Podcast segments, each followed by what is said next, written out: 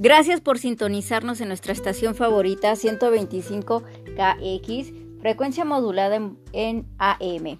Buenos días a nuestros radioescuchas. Transmitiendo en vivo el día de hoy, 20 de junio del 2021, tengo el privilegio de contar con la presencia de la maestra María de Lourdes Alavés Pitman, quien tiene una trayectoria académica privilegiada y realizada en nuestra casa de estudios, la Universidad Nacional Autónoma de México, y viene el día de hoy a platicar sobre los problemas actuales que enfrenta la educación en México, en especial durante la pandemia COVID. Sin duda, un tema bastante extenso e interesante. Quédense con nosotros, empezamos.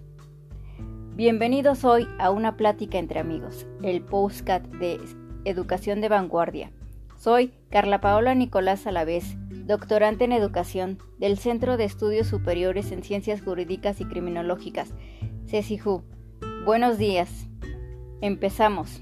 Es importante mencionar antes de entrar al tema en cuestión la revisión de las corrientes educativas desde el análisis crítico de los compromisos responsables con los que suceden las aulas, en las instituciones escolares, en el sistema educativo, así como las herramientas pedagógicas que apoyan el desarrollo de los alumnos en las necesidades de aprendizaje, el ver cómo evolucionan las tecnologías educativas, como lo son el conductismo, el constructivismo y el cognoscitivismo.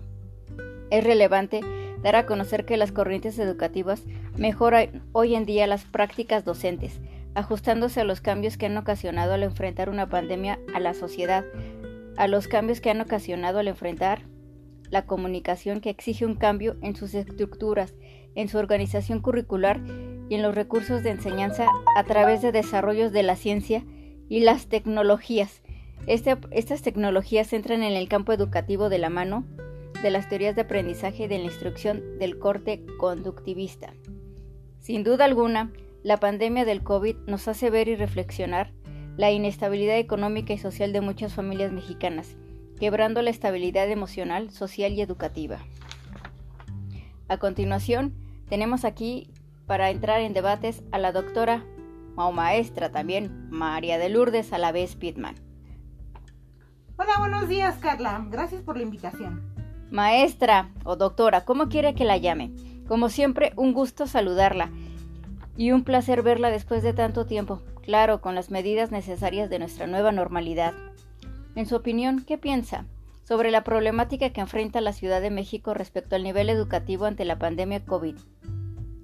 Mm, no es alentador y es un proceso preocupante. La situación económica, social y cultural que se vive en la actualidad nuestro país ante la pandemia del COVID y ver que está afectando el sector educativo, teniendo nuestro país en estado de alerta, al no poder lograr los estándares educativos establecidos, al no abatir el rezago educativo que se presenta en aulas y al enfrentar el reto hoy de llevar la educación a distancia a través de los medios digitales.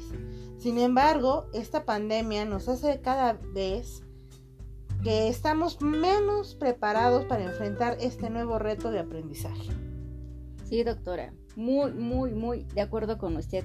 ¿Y cómo describiría los problemas que enfrentan los jóvenes para poder tener acceso a la educación a distancia? Sin duda, la educación en línea actualmente es necesario, pero es insuficiente al carecer de infraestructura básica necesaria para poder llevar a cabo las clases en línea y dar la educación adecuada. En estos momentos, debido a las carencias económicas que existen en algunos hogares, donde no se cuentan con los medios para contratar internet o tener una computadora propia, mucho menos tienen los recursos para ir al internet y hacer uso del mismo. Sin duda, maestra. Los retos que enfrentamos que marcan un antes y después de la educación y también en lo económico y social y para finalizar, doctora, ¿qué consejo nos brindaría para lograr una mejor educación en línea? ¿Cuáles serían los retos para seguir? Enfrentar el reto hoy como una propuesta de política pública de, llevar a cabo la educación a distancia a través de los medios digitales como computadoras, plataformas, foros, chats interactivos, telesecundarias, donde se le ofrece la posibilidad de interactuar en tiempo real con el docente en un horario establecido a través de aulas virtuales como lo son el Zoom, Google, Classroom. Muy bien, doctora.